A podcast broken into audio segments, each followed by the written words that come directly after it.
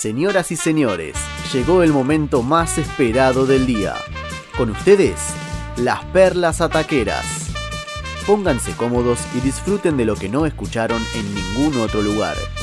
Y no se olviden, si tienen un ataque, que sea futbolero.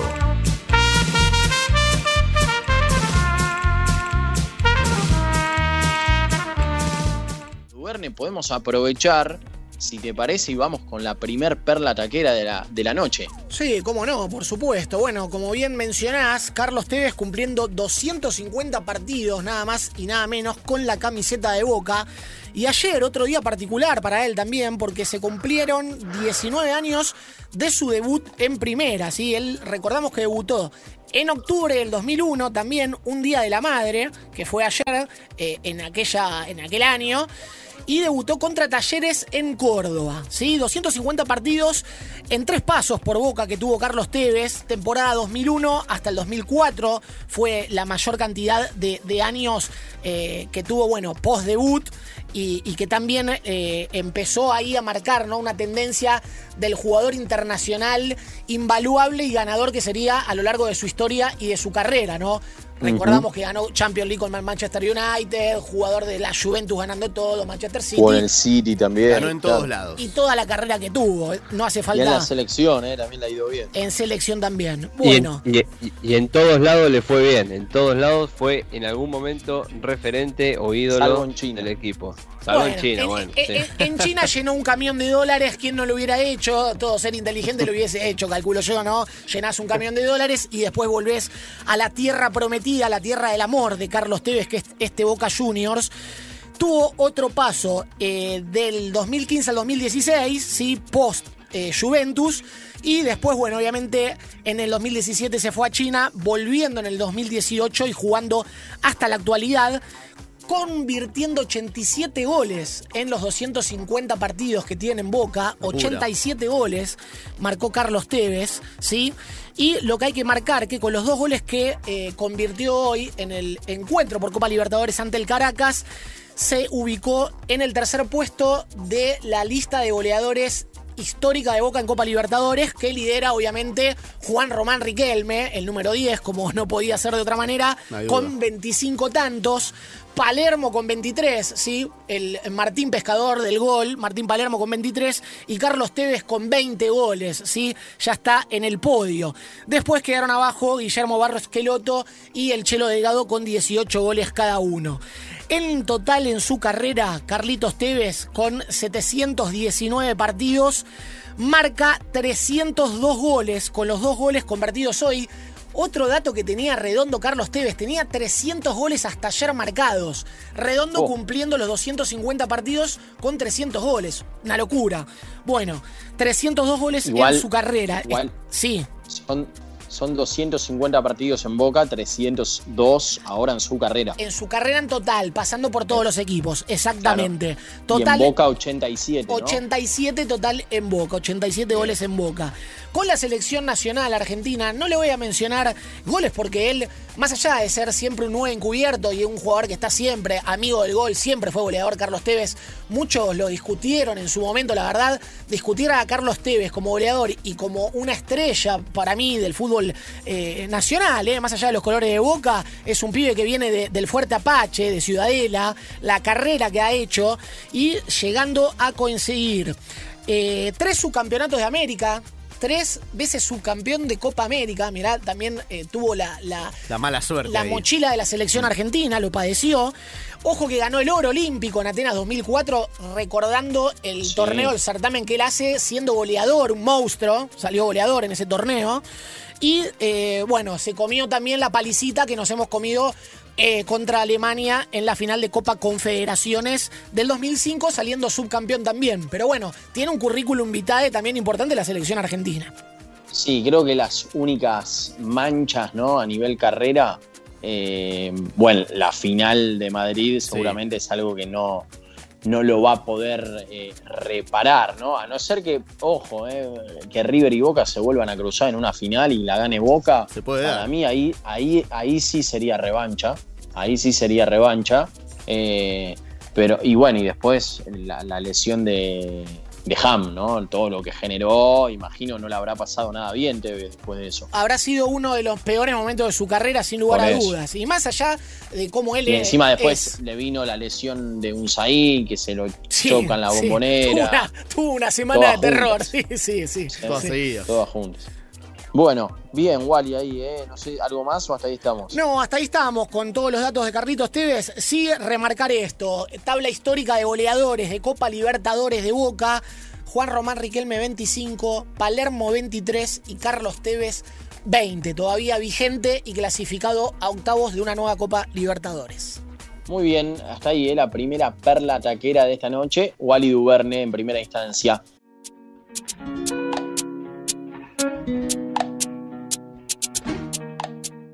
Podemos romper un poquito el hielo con eh, la perla taquera de Robbie Platt, que es interesante. Después va, a haber tiempo para la de Noya.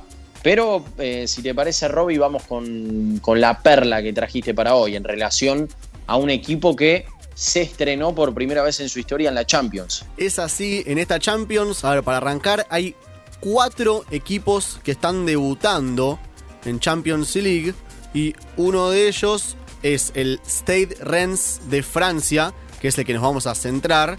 Y además tenemos al Medipol eh, turco, tenemos al Krasnodar ruso y al club innombrable danés, al Midtjylland.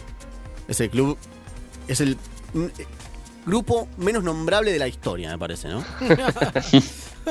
Hasta que lo, pensás y el cerebro se te retuerce. Bueno, nos vamos a centrar en el equipo francés que debutó en la, en la Champions League el pasado martes, finalmente con un 1 a 1. Fue un buen, eh, un buen arranque para, para debutar así, para ser la primera vez. Muy bien. Debutó, debutó de local, empató 1 a 1.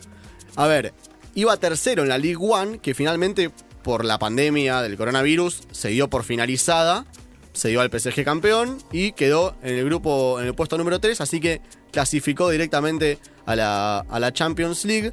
Está compartiendo grupo con el Sevilla, el Chelsea y el Krasnodar. O sea que le tocó un grupo complicado, ¿no? Con Chelsea y Sevilla. Un grupo bastante, bastante pesado. Pero nos vamos a quedar con un detalle que hicieron previo al, al partido. El partido era el martes. Entonces, el lunes, lo que hizo el club con, todas las redes y todo lo que.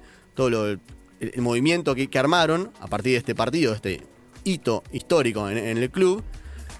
El himno de la Champions. Es algo que emociona a la gente bastante. Entonces lo que armaron es. Llevaron a una. a toda un. toda una. una, banda, una orquesta a la tribuna del estadio. Espectacular. Y ahí, ahí tocaron el himno y quedó todo grabado. Vamos a escuchar un pedacito de himno para, para meternos en clima, para emocionarnos un poco. Dale, meteme el himno. ¡Qué lindo! me vuelvo loco. Te vuelve loco. dale, dale, dale. Ahí todos los franceses como loco. ¡Cate, puto! Eh. a ver, lo, lo, que hizo el club, llevaron a una orquesta británica eh, que es de Francia, de Bretaña, Francia, no es británica de, Inglaterra. Y a ver, la canción comenzó en un teatro de la ciudad francesa y luego se fue trasladando a través de la ciudad hasta llegar a la tribuna. Por las calles, eh, una orquesta eh, a todo level, o sea, High level. Arrancó en un teatro, todo muy cheto, muy lindo, de repente pasan a una escena en el medio de una calle. Tremendo. Y de repente pasan a otra escena en la tribuna del estadio. En otra sintonía, ¿no? Estamos, estamos muy lejos de la Champions. tocando, tocando el himno ahí, eran como, creo, si mirás la, está el video, la foto, son creo que 35 músicos mínimo. Y las cantantes con este tono lírico divino. Así que esto es lo que hizo y obviamente se generó en las redes un movimiento muy muy grande, mucha repercusión. Y el tweet con el cual presentaron esto en las redes, la frase que decía era que suene la música sagrada. Eso fue lo que, lo que pusieron en redes y lo que también dijo su presidente, Nicolás Olbeck, que aparte reveló que la noche previa al partido hubo un pequeño festejo, un pequeño evento en el estadio entre dirigentes, empleados y jugadores donde sonó a un poquito de volumen alto este himno. Así que fue como para meterse en clima. Eh, escucharon el himno todos los jugadores. ¿Cómo? ¿Cómo le fue? Empataron uno a uno. Bien. Uno a uno, pero pará, con el Krasnodar, que es el club más flojito del grupo. No perdió. No perdió, no perdió. Por eso decía que es un buen debut para el Stade Rennes de Francia. Después le quedará jugar contra el Chelsea y contra el Sevilla. O sea, dos monstruitos. Dos monstruitos. Grupo complicado. Pero, eh, Chelsea y Sevilla, empataron también. Sí, sí, por eso. Es un grupo por ahora parejo. Mm. Con una fecha jugada, un grupo parejo. Así que esa es la historia del el Rennes, el Stade Rennes de Francia, que debutó en la Champions League y hicieron un lindo homenaje a través del, del himno, este mítico y ya emocionante himno de la Champions. Espectacular, ¿eh? ahí el querido Robbie Platt con la segunda perla taquera de esta noche. Todavía nos queda la última ¿eh? de Pablito Noya, pero va a tener que esperar por ahora. Bueno, lo que sí tenés preparado, en este caso la perla taquera de esta noche. Sí, señor, por supuesto tenemos la perla porque decía un jugador argentino que si bien tuvo un buen pasar por aquí, por nuestro país, su mayor gloria la encontró nada más y nada menos que en Malasia. Mire hasta dónde se tuvo que ir para ser una, leyenda. Eh, estamos hablando de Luciano Figueroa. ¿Se acuerda de Lucho Figueroa? Sí. Bueno, Lucho Figueroa, un jugador que, pasó, por ejemplo, en un goleador, tuvo medallista olímpico de la selección argentina, eh, en lo que fue los Juegos Olímpicos del 2004, jugó en Central, en River, en Boca, en el Villarreal de España, ¿sí? ha, jugado en Italia, en el Genoa, bueno, ha tenido una, larga carrera, pero en 2013 llegó como nuevo refuerzo estrella del Johor Football Club de Malasia. Estaba Pablito Aymar, que es el que lo recomienda, ¿sí? Para que vaya para que lo contraten a Lucho Figueroa. Bueno, en 2014 gana la Superliga de Malasia, marcando 11 goles. En 2015 gana la Copa, ¿sí? Eh, de, lo que es la Copa Asia, digamos, como la Libertadores del fútbol asiático. Eh, ganó después dos Superligas más, más adelante. Pero este, este jugador que se terminó yendo, se retiró del fútbol en 2015, fue contratado primero como embajador. ¿sí? Lo contrataron como embajador internacional de Johor buscando un, eh, un expandirse a nivel mundial. Después lo convencieron de volver a jugar al fútbol en 2018 vuelve, gana otra Superliga con la camiseta del York y finalmente anuncia su retiro para volver a ser embajador. Pero a los pocos meses lo eh, convocan para ser el técnico del primer equipo. ¿sí? O sea, terminó como jugador estrella, representante del equipo a nivel mundial y después exactamente fue técnico. En total hizo 43 goles en 71 partidos, dije tres Superligas, una Copa Asia, ¿sí? tres Copas de Malasia. La rompió toda. La, rompió toda. Esto como entrenador ganó tres Copas de Malasia y una Superliga más. O sea, en total ganó cuatro. Tres como jugador y una como técnico. ¿sí? A, todo esto el año pasado lo homenajearon dándole una tribuna del estadio. ¿sí? Hay una ah, tribuna del jugador de Malasia que se llama Luciano Figueroa. ¿sí? Nada más y nada menos. Y eh, en la jornada de ayer terminó anunciando que dejaba de ser el técnico de uno de los equipos de sus amores para volver a Argentina por temas personales en los cuales no nos vamos a meter, pero eh, jugadores argentinos que tuvieron un buen pasar por aquí, que han jugado en River Boca, pero que fueron ídolos por Central exactamente, pero que fueron ídolos en una punta totalmente diferente del mundo, en este caso en Malasia. Qué dupla Pablito hacía con el Chelito Delgado en Central, ¿te acordás? Bueno, estuvo en la, en la histórica en la histórica goleada de Central frente a Boca. Mm. ¿te acuerdan? Eh, no sé si fue el 2005. La, la goleada histórica 7 a 2 había sido. 5 no le metió. 5 goles creo que le metió. O 3, o un hat-trick, algo así, la rompió ese día. 5 goles de Lucho Figueroa ese día. 7 a 2 le ganó año 2006. Tremendo. Se dio, este partido. Muy bien. No, perdón, clausura 2003, ¿eh? me corrijo, ¿eh? Clausura 2003, no 2006. Las perlas araqueras de esta noche, ¿eh? Hasta ahí completamos con Pablito Noya. Leito Orieta, vaya con su perra nomás, que es justamente relacionada a lo que fue la fase de grupos y récords en esta Copa Libertadores. Así es. hubo cinco récords que se superaron en esta fase de grupos. Bueno, un- el equipo que estuvo más partidos sin conocer la victoria, el equipo que más goles recibió eh, a- en contra en esta fase de grupos, el que más goles convirtió a favor y el que más victorias de visitante tiene y más presencias en octavos de final. Vamos a ir desglosando uno por uno. Primero, el equipo que está sin victorias hace rato. Llegó a 23 partidos sin conocer la victoria. ¿Quién Oh. es? Alianza Lima de Perú. En la historia. Eh, o sea, hilvanó, es la historia de la. Copa Libertadores. Ah, bueno. 23 partidos sin conocer la victoria, le rompió el récord a Deportivo Galicia, equipo venezolano ya desaparecido en el 2002, que lo tenía desde el año 75 este equipo. 21 partidos sin conocer eh, la victoria también el equipo venezolano, duró entre el 68 y el 75, jugó, bueno, tuvo 17 derrotas y 4 empates, y Alianza Lima, la última vez que ganó fue el 13 de marzo de 2012, 1 a 0 ante Nacional de Uruguay. De ahí en más, Jugó 23 partidos, fueron 19 derrotas y 4 empates. Así que ahí ya quebró un récord. Och- ocho años sin ganar en Copa, eh, tremendo lo de Alianza Lima y eso que es un grande de, es un grande de Perú. Sí, sí, pero la verdad cuando sale de Perú deja Sí. bastante que desear. Sí.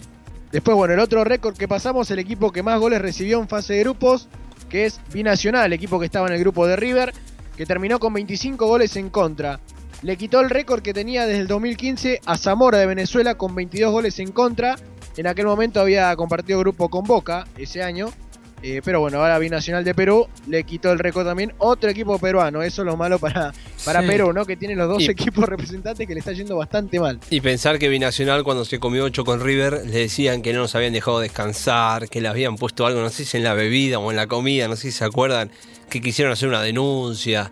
Bueno, me parece que el Sí, problema... no. La, la- la comida se lo pusieron ellos. Tuvo el problema en toda la fase de grupos, parece. Sí, le duró, era duración extrema.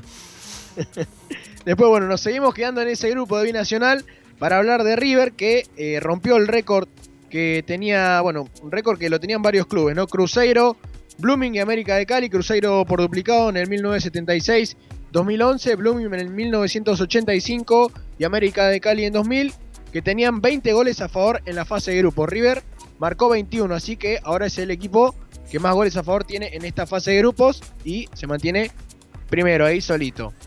Y después los dos últimos le corresponden a Nacional de Uruguay, estos dos récords que hay que decir igual que estira su propia racha el conjunto uruguayo. Primero hay que decir que llegó a, las a tener más victorias de visitante con 63, estiró su racha porque tenía 62, segundos están River y Boca con 54. Y después, bueno, el otro récord que llegó el Bolso eh, en esta fase de grupos es que consiguió tener eh, más presencias en octavos de, de final de la Copa Libertadores con 23. Lo siguen de cerca eh, en el segundo puesto River con 20 y tercero está Boca con 18. Esos fueron los cinco récords que se alcanzaron en esta fase de grupo de la Copa Libertadores.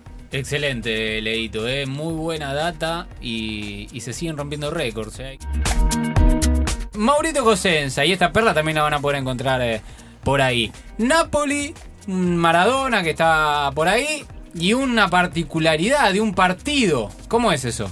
Así es, eh, para hacer una mínima intro, este, a lo largo de la historia, eh, la verdad que el fútbol es sinónimo de clases sociales, y bien lo contaba recién este, Pablito, ¿no? describiendo el origen de cada club. Este, y bueno, en la década del 80, nos remontamos a la década del 80, hubo un equipo de fútbol que hizo renacer eh, al sur de Italia, este, ese sector por ahí tan ninguneado ¿no? por los ricos del norte, por el Inter, por el Milan, por la Juventus. El equipo del pueblo fue el Napoli, durante esos gloriosos años se codeó ¿no? entre, entre varios de los grandes y destronó también a, la Juve, al Inter y al Milan, comandado obviamente por Diego Armando Maradona, ¿no? que llegó al club, a la institución este, en la temporada 84-85, viniendo de- del Barcelona, de España. Eh, y bueno, con los Azurri llegó a la cúspide del fútbol eh, mundial, ¿no? Y si nos adentramos particularmente en la temporada eh, 88-89, este, en la que se le sumó al, de- al equipo el brasileño Careca, ¿no? El brasileño Careca, el número 9, este, que juntos conformaban este, lo que después se llamaba la mágica. ¿Y por qué? Por Maradona, por Bruno Giordano y por Careca, el recién llegado eh, brasileño, ¿no? Formaron ese tridente arriba que, bueno, que le dio muchísimas alegrías al conjunto napolitano. Sí. Este, en esa temporada le fue muy bien al equipo, ganó casi el 87% de los puntos, una auténtica maquinita era el conjunto napolitano, pero faltando unos este, partidos, unos cuantos partidos, eh, las últimas cinco fechas se cayó, no sumaron eh, en algunos partidos y terminó perdiendo por 3 a 2 eh, contra el Milan en el San Paolo, lo que fue determinante para que el equipo rosonero gane la liga y el Napoli termine eh, segundo. Pero nos queremos adentrar en, un partido que fue este, que quedó en la historia para muchos porque fue el 23 de, octubre ¿no? del 88. Las una de las presentaciones más espectaculares porque el Napoli arrasó y apabulló al Pescara por 8 eh, a 2, ¿no? Y hay varios goles eh, recordados de ese día de Maradona, varios videos que muchos recordamos. Diego marcó dos goles, lo hizo Careca también, Carnevale eh, y Alemano se repartieron esos ocho tantos que este, terminó siendo la victoria más abultada en la historia del fútbol profesional del Napoli. Además, para terminar este, esa temporada 88-89, logró un título este, internacional que era algo impensado para el conjunto del sur, que era la Copa de la UEFA, ¿no? Le ganó a grandes equipos y lo coronó frente al Stuttgart de Alemania, ganándole este, al equipo de Jürgen Klinsmann, entre otros, estaba en ese Stuttgart. Eh, igualó la ida eh, 3 a 3 y ganó por 2 a 1 en tierras teutonas con un Diego que este, también eh, destacaba junto a eh, una joven promesa que era en ese, promeso, en ese momento Gino eh, Ciro Ferrara. Sí. Así que esa fue la, la perla con el Napoli y con el Diego.